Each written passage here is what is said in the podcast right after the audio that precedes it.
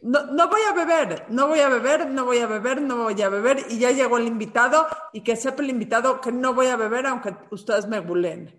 Para eso me gustabas, pinche vieja. Este programa tiene que cambiar de nombre. No, o de amigas, este, una de las dos. Uh, Exacto. sí Bye. se llama. Jueves de Chelas, no de fichas.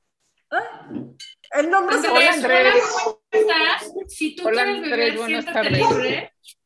Yo Hola. sí voy a beber. Hola, hola, ¿cómo estás? Eso es lo que es estar en la burrarisca un jueves de chelas.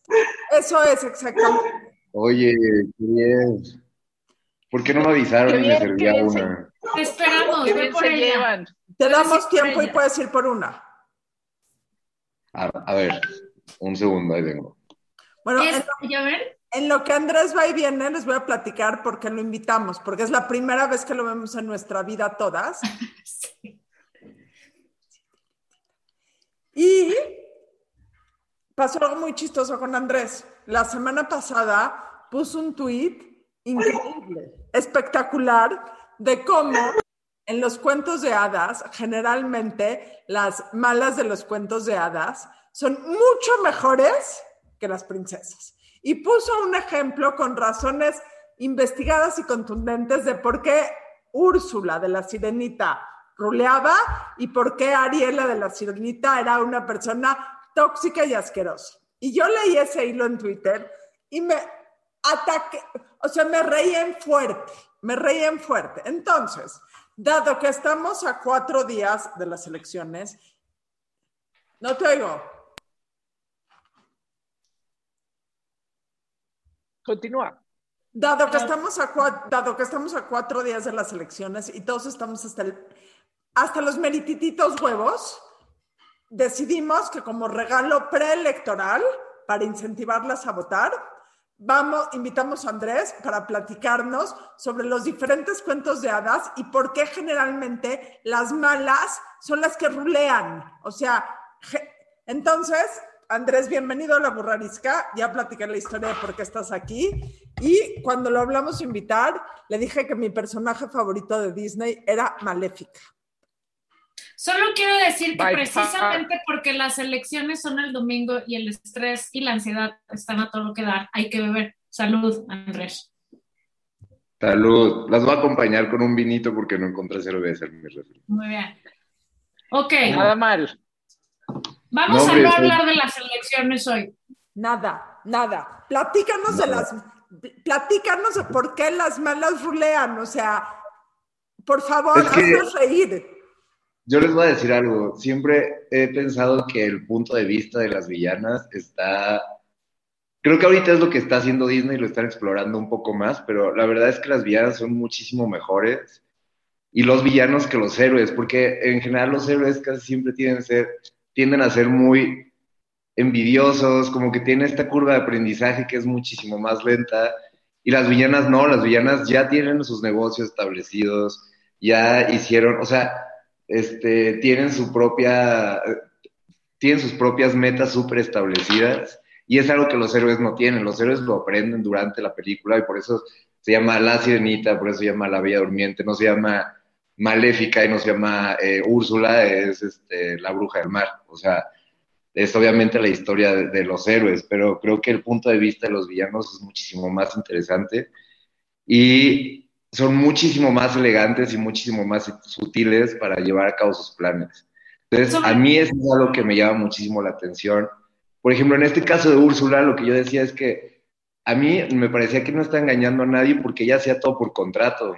O sea, ella le dijo a Ariel, a ver, yo te voy a dar un par de piernas para que tú vayas a, rescatar a este cabrón, al príncipe Eric, pero pues, eh, por esto obviamente no te los voy a dar gratis. Y Ariel, como es una niña de 16 años, súper berrinchuda y solamente ve por ella, pues no, no dudó dos veces, firmó el contrato y era como, pues, después ya no le salieron las cosas, le está llorando al papá y todo le salió mal. O sea, todo le salió bien. Perdón, No, siento que publicidad. tienes que leernos tu tweet. Porque la gente Claro. necesita, necesita entender el contexto de esta conversación y privilegiarse de tu sabiduría. Porque efectivamente es genial. Entonces, léenos primero el tuit en cuestión para que después podamos este, Ahondar. ahondar en el tema. Va, me parece perfecto. Este, les voy a leer desde el principio. Ah, les voy a explicar por qué Úrsula es en realidad un gran ejemplo a seguir y hoy en día está ya en la portada de Forbes. Y Ariel, a lo mucho, sería una influencer con captions como Always by the, always by the sea, not under the sea. Aquí podemos empezar por el hecho de que Úrsula tiene su propia casa y vive con sus mascotas. Ella no está a merced del rey Tritón, es una, es una mujer con poder 100% independiente. Úrsula también tiene un negocio y todo lo que hace es por contrato, es decir, sigue las reglas y a mi parecer no está engañando a nadie. Ustedes me dirán, ay, pero ¿y las, pobre, ¿y las pobres almas en desgracia qué? La única respuesta es que ellos se metieron en esto aún sabiendo las consecuencias. Igual que Ariel, tipo, una vez al año me cobra tercer el doble, pero aunque me enoje, pues yo firmo un contrato, entonces ni modo. Ahora sabemos que tiene un negocio que funciona, y si bien es sketchy, la verdad es que si Úrsula fuera un hombre, sería el hombre de negocios, pero como es una mujer, es una bruja, entonces es cuando la cuestionamos. Otra cosa sumamente positiva es que Úrsula siempre ha tenido el poder de verse como ella quiere, porque al final se transforma en Vanessa, la, ver- la versión mala de Ariel. Es cuando ella se, se hace como súper guapa y así. Pero sin embargo, ella, acepta, ella se acepta a sí misma contorneando sus caderas a quien se le ponga enfrente. Es una pulpa curvilínea, es una, es una pulpa sorprendente, curvilínea y elocuente. Entonces, para mí, Úrsula es un mujerón, mitad pulpo, poderosa, independiente y un as en los negocios. De Ariel no tengo mucho que decir, pero creo que aparte de ser la peor princesa, es una manipuladora. Empezando por sus amiguitos a quienes hace sentir mal solo porque no quieren hacer lo que ella quiere. Hashtag tóxica. Cuando conoce al príncipe Eric, solo rescata a él. Perdona a Ariel y el resto de la tripulación. Había como otras 20 personas y nomás rescató al príncipe. Cuando Úrsula le dice que solo quiere una voz, que no necesita una para conquistar al príncipe, porque es guapa, ella acepta y Ariel deja todo por un vato que ni conoce. Y ahí se muestra como una sirena dependiente y con poca autoestima. Cuando Ariel ve que las cosas no le están funcionando, va y llora al papá para que se encargue y no solo pone en riesgo al al rey Tritón, sino a todo el reino. Al final, Ariel hizo lo que quiso, manipuló a todos, no aprendió nada y se quedó con un príncipe que ni conoce. Fin. Ese es como el outtake de, Aplausos. pues obviamente dos versiones que todo el mundo conoce, pero una perspectiva muy distinta. Y creo que lo puedes aplicar con todos los villanos de, o sea, de cualquier película a la que te guste, todos van a tener una, un, un discurso muchísimo más hecho y muchísimo más interesante que el de los héroes, a mi parecer. En Hércules, en, en Maléfica, o sea, a- ayer que me estaba, ayer que estaba platicando con Adina me decía que eh, su, su villana favorita era Maléfica. Y claro, ¿cómo no vas a, cómo, cómo no vas a, para empezar, ¿por qué no vas a invitar a la hada más mala del reino al bautizo de la niña? Pues, eso fue culpa de los reyes.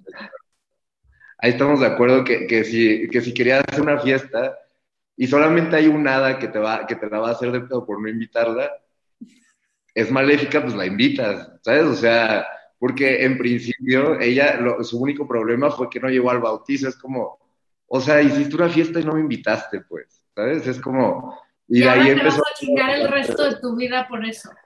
Aparte Exacto. tiene to- Una- todo el estilo invitación. Maléfica. ¿Cómo? Tiene todo el estilo Maléfica. Es mucho Claro. más cool y este atractiva que las hadas otras. Sobre todo me encanta cuando abre su capa y hace y hace que arda el infierno. 100%. La- las hadas llegan volando como con un halo de, de fantasía y magia y, y Maléfica, ¿no? Maléfica llega en, un, en una nube verde con su cuervo increíble. O sea, ella sí sabe cómo hacer una entrada. Ah, que- Exactamente. Y no se llama flora, fauna o primavera, que neta que ñoñez. Y las haditas seguro toman Prozac, porque nadie en el universo puede estar así de contento todo el tiempo. Maléfica está trabajada emocionalmente, sabe que es una cabrona y no le importa.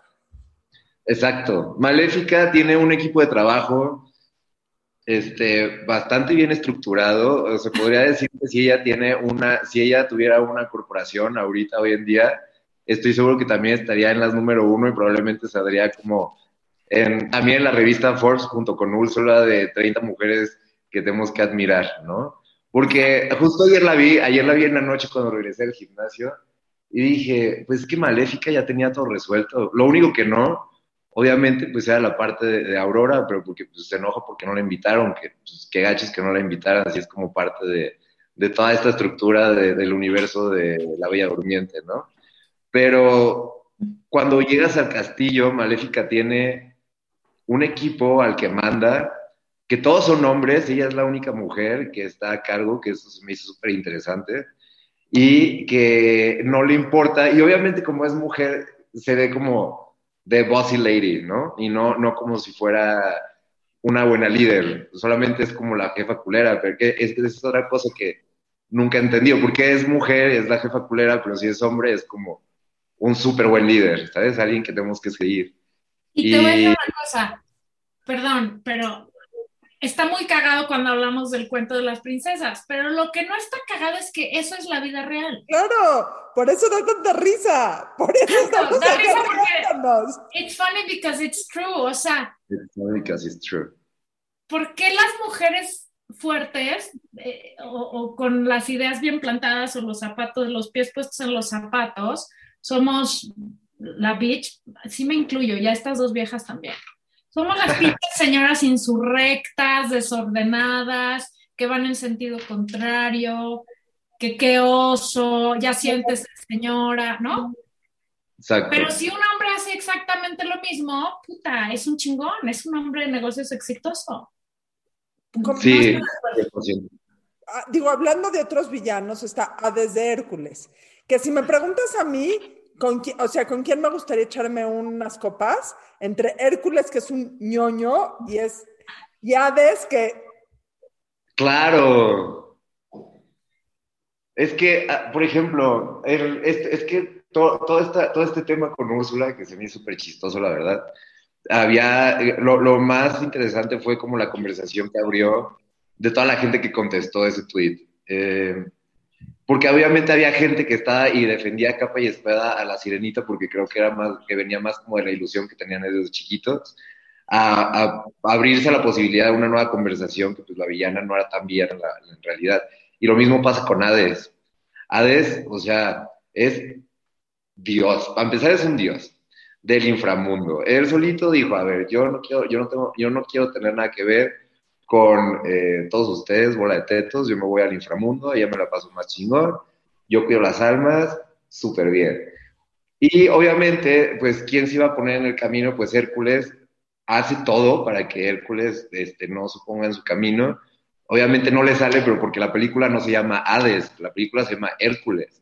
Entonces, pero si tú te pones a pensar el nivel de compromiso y esfuerzo que tenía Hades para llevar a cabo todos los planes, para ponerle trabas a Hércules, que obviamente todo le ganó, pues qué frustración porque dices, a ver, llevo planeando esto una eternidad para que llegue un cabrón que no lo supieron, que, que mis achichincles no lo supieron meter bien al río para hacerlo mortal. O sea, eso ya no es mío. O sea, creo que las cosas le fueron de control pero 100% yo apoyaba a Hades de, que se apodara, de, se apoderara de, que llevara sus planes a cabo hasta el final, ¿sabes? Porque creo yo que eso es mucho trabajo y es muy frustrante cuando tú trabajas mucho en algo y ves cómo se te derrumba así, literalmente enfrente de ti. Y obviamente si yo quisiera, si yo quisiera tomar un vino con alguien, sería 100% con Hades porque me parece muchísimo más interesante la perspectiva de, de esa persona, de ese señor que la de Hércules, que es lo que yo decía hace rato. La curva de aprendizaje de los héroes es muchísimo más lenta y muchísimo más... Eh, si, es que, si es que tienen aprendizaje, ¿no? Si es que tienen aprendizaje, hay unas, hay unas heroínas que dices, o sea, no puede, no puede ser el, el, el yo creo que ya es toda una unidad de negocio el asunto de los villanos en Disney. O sea, les está dejando millones y millones de dólares a partir de todas estas producciones que están haciendo. Pero, pero además, en efecto, y, mucho se ha hablado de eh, cómo las princesas de Disney y el daño que nos hicieron, no haciéndonos pensar que debíamos ir a esperar al príncipe este, a que nos viniera a dar un beso y este, o lo que fuera, ¿no? Rescatar. entonces, a rescatar, ¿no? Y entonces, pero todas esas princesas serán unas inútiles, mientras que, mientras que las villanas son personajes mucho más sofisticados, inteligentes, hábiles, este, tienen una estrategia. O sea, ajá, tenían, tenían, y, quizá, ¿no? Pues también, eh, además psicológicamente, pues probablemente no, pues están locas, porque son más histéricas, y entonces, este, eh, son, son estas manifestaciones como muy dramáticas de arquetipos culturales que, que, que, están profundamente arraigados, son esas representaciones, pero lo que, pero, pero son mucho, y nos terminamos identificando ya cuando uno tiene más conciencia con los, con los malos por eso, porque son, son más reales, son personajes más reales. Ser la princesa es mucho más difícil, además de que seguramente mucho más triste, ¿no?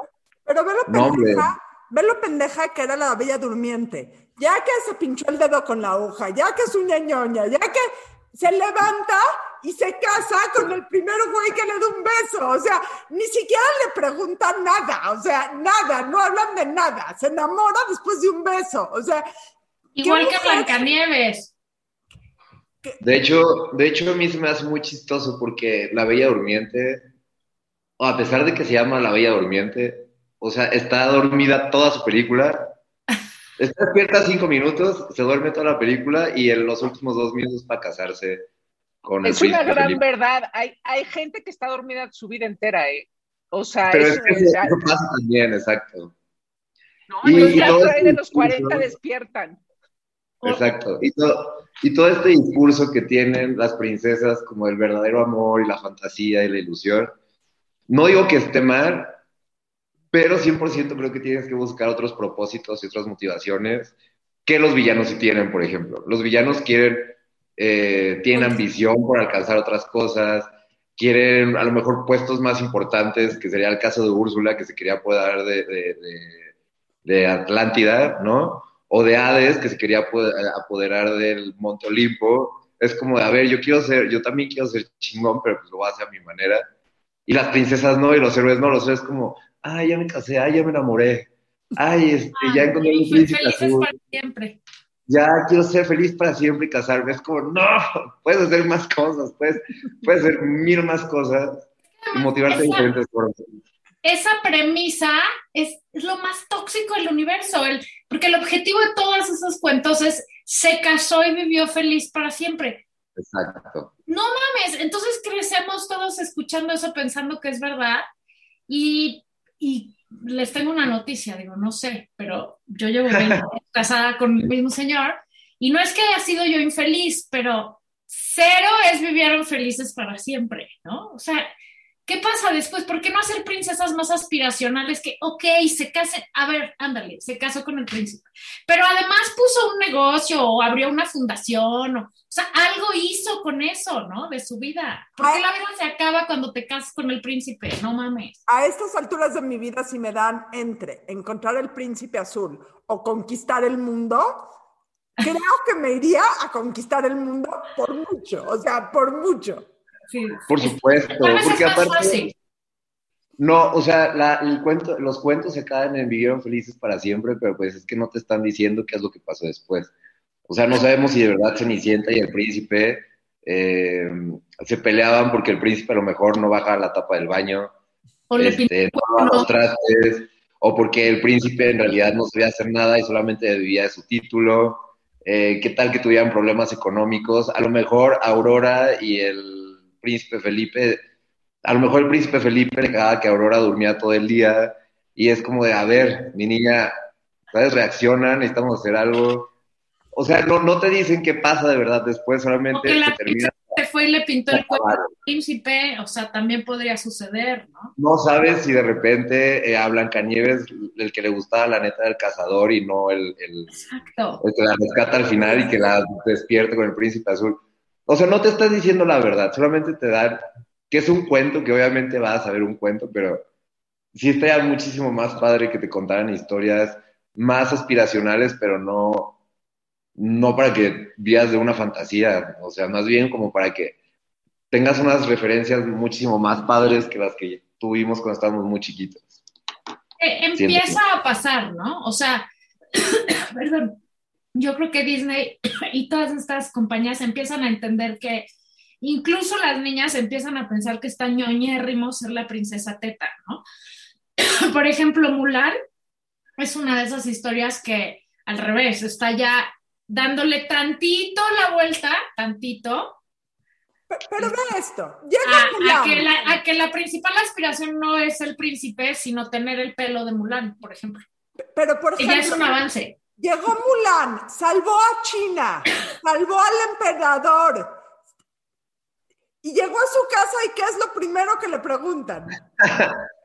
Va a venir el, se va a quedar a comer el soldado. O sea, hello.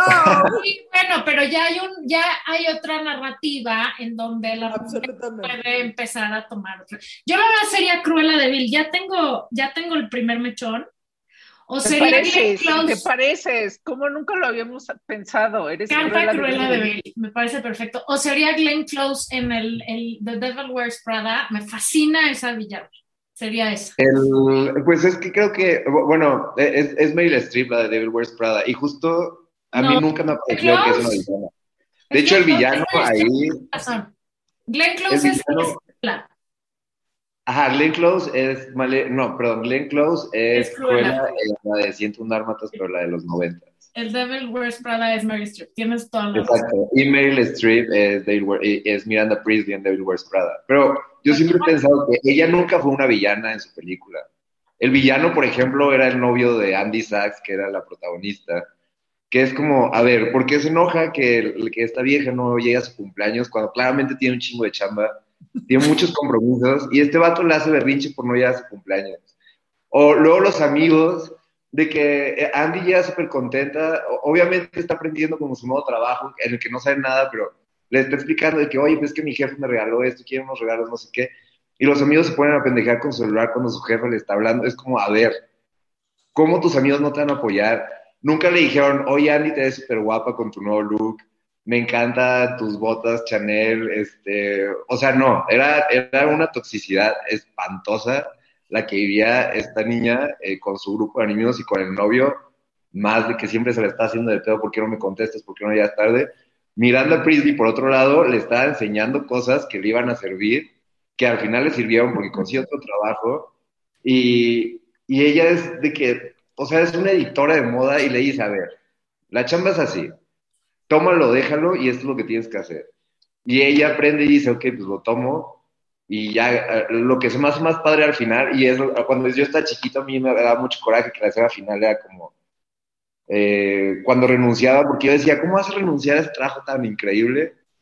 Pero ya ahorita que estoy grande digo, ok, obviamente ya no iba a sacrificar su integridad, que fue lo que aprendió justo de Miranda, eh, para seguir como su, su carrera profesional lo que ya ahorita me da coraje es cuando están hablando el novio y Andy en el restaurante y le dice, ay, oye, pues, que unos sandwichitos de queso, no sé qué, y volvemos. No, no, ya no puedes volver con él, o sea, él te estaba frenando muchísimo, no sos tonta, ¿sabes? Entonces, creo que es la perspectiva de cómo lo veas, 100% apoyo mucho todas estas figuras de mujeres muy empoderadas que pueden hacerte crecer y pueden eh, a lo mejor sí complicarte como la, esta zona de confort, que es la que tenemos a lo mejor todos en algún punto, pero 100% vamos a aprender de todas estas personas, hombres y mujeres. Obviamente eh, estoy dando más referencias femeninas porque creo que son los personajes que más cuestionan las películas cuando hay mujeres al poder, porque son las malas o cosas así.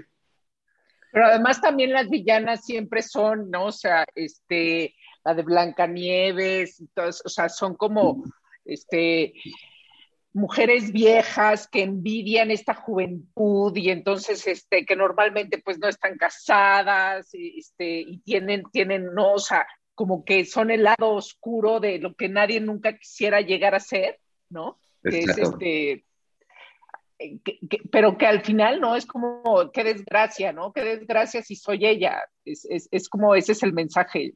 Y somos ellas. Nos convertimos en ellas. Es correcto. Y además a mucha honra, qué chingados. O sea, está de flojera ser la princesa obediente. O sea, no a las princesas obedientes. Sí. No, no estoy de acuerdo. Andrés, tengo una pregunta. Dime. o sea, te dedicas a esto, ves todo el día la tele, haces apuntes, o sea, ¿qué onda con tu memoria de cualquier cosa que se Sí, nombra de- en estas películas? Sabes toda la trama y te acuerdas de todo. Soy, soy, creativo, soy creativo en Disney.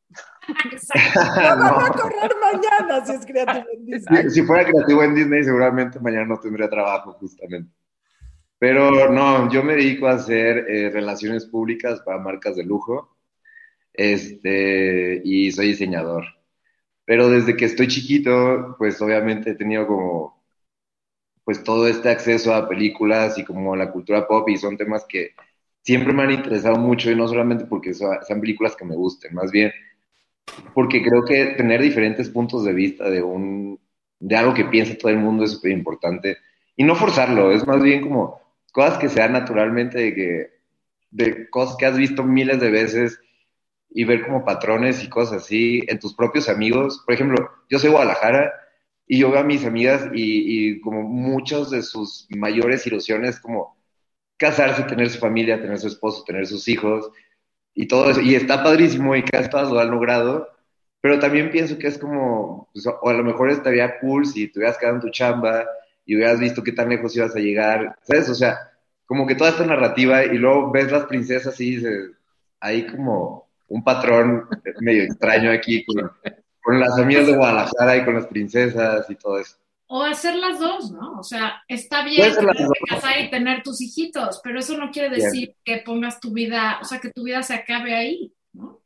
Porque entonces al final yo creo que más bruja vas a ser. O sea, yo creo que la verdadera bruja es la que se casó y dijo aquí se acabó mi vida y mi misión es cuidar a mis hijos y ya, porque entonces vas a estar amargadérrimo el resto de tu vida. El chiste es seguir teniendo un proyecto personal que te enriquezca y te haga feliz para sí poder ser la mamá de los pollitos y la esposa del príncipe si quieres, está bien.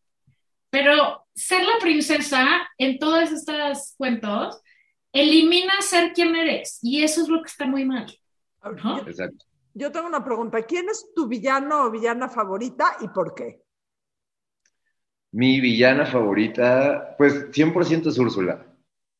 O sea, No, es, esto es, sí, eso siempre lo he tenido muy claro porque yo siempre pensaba que Úrsula, este, eh, a- cuando Ariel llega a su casa y llega a un casón, yo decía, o sea, la bruja del mar le va súper bien.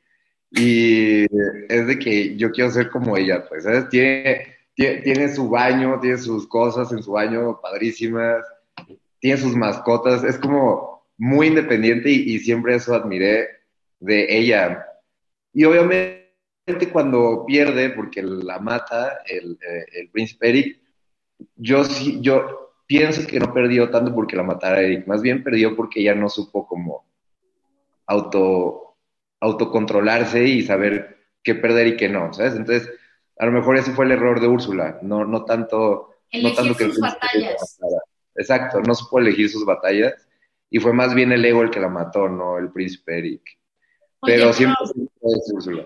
no le importa su talla a Úrsula, ese es un Es gran padrísimo. asset. O sea, pesa Es un gran asset. 3.500 kilos y le vale madres y está, o sea, she owns sus kilos, los Exacto, rockeros. she owns it. Porque, Nada, nada como eso. dicho sea, Maléfica y la de Blancanieves sí estaban muy pendientes de su apariencia. Totalmente. Es muy vanidosa.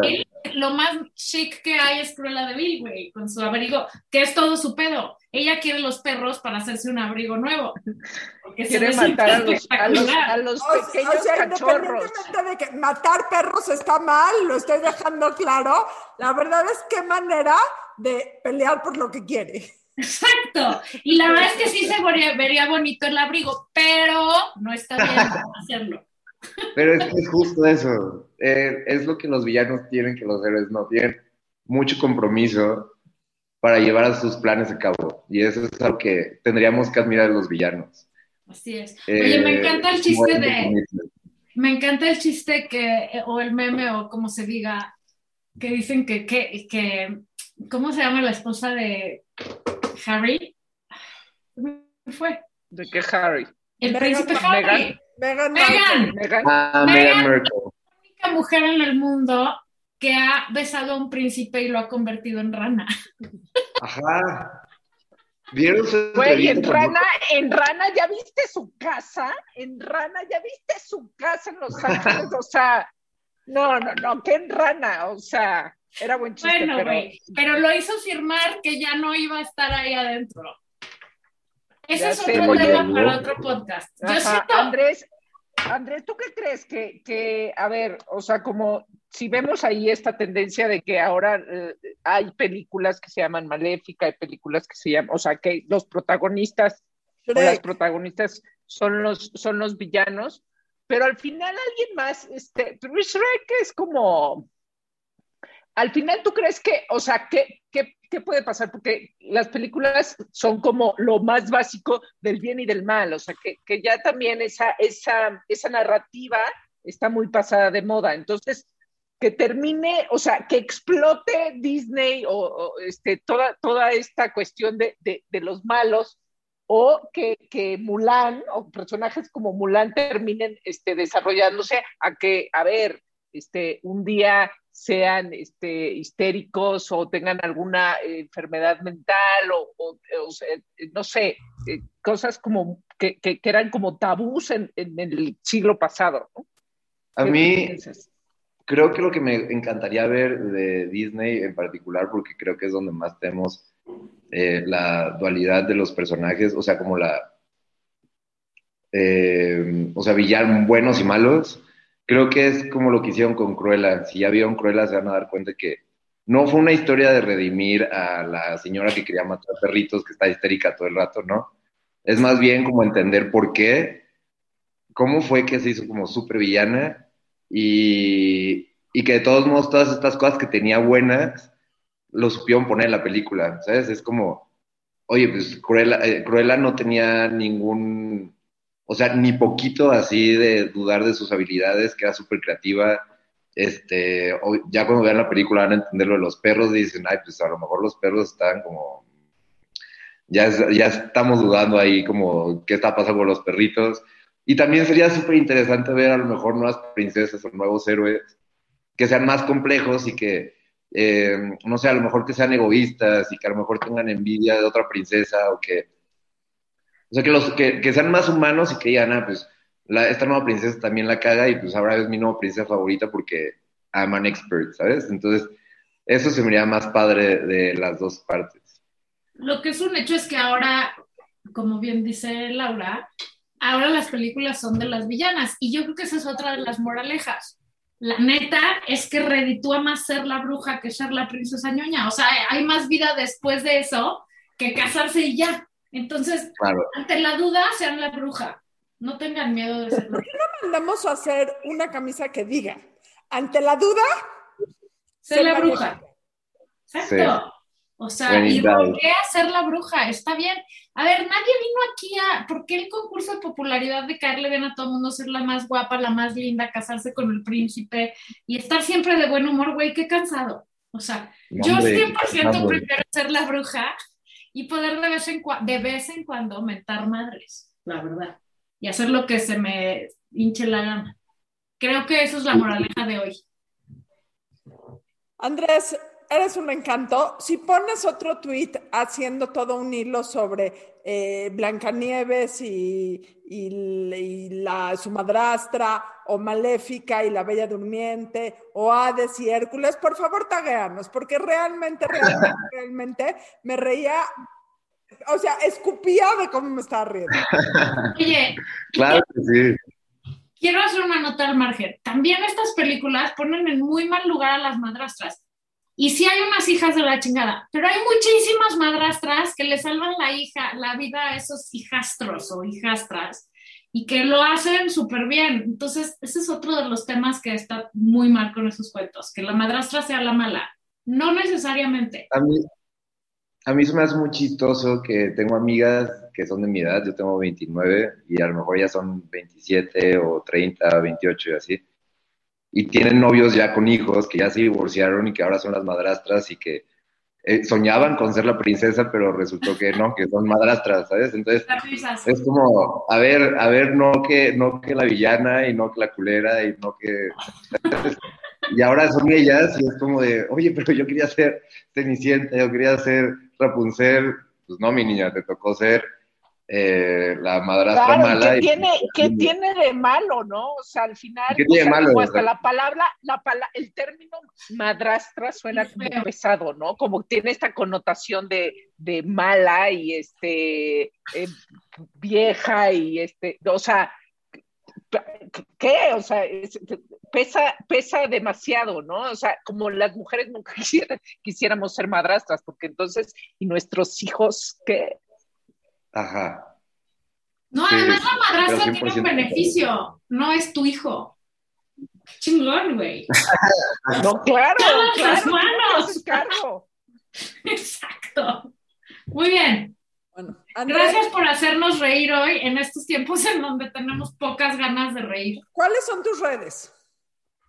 Ah, en Instagram me pueden, me pueden seguir como Andrés R. Calderón, en Twitter como arroba Andrés-cal7 y, y ya, o sea, creo que son las dos que más uso. Facebook, la verdad es que ya no lo uso tanto y TikTok nomás no puedo, o sea, ya es una cosa que se me sobrepasa. Imagínate nosotras. Eh, ¿no, sabes, no sabes qué alivio escuchar eso de ti, o sea, a tu edad, o sea, qué alivio, o sea, yo decía, es mi edad que por eso dije, ¿cómo le hago al TikTok? Este, No, qué no, alivio sí lo intenté, no lo logré, es la verdad. Muchísimas gracias. Andrés, hombre, muchas muchas gracias, gracias. por venir. Vayan a votar el domingo todos, todos a Vayan votar. Así es, el, el domingo votamos todos. Adiós. Bye.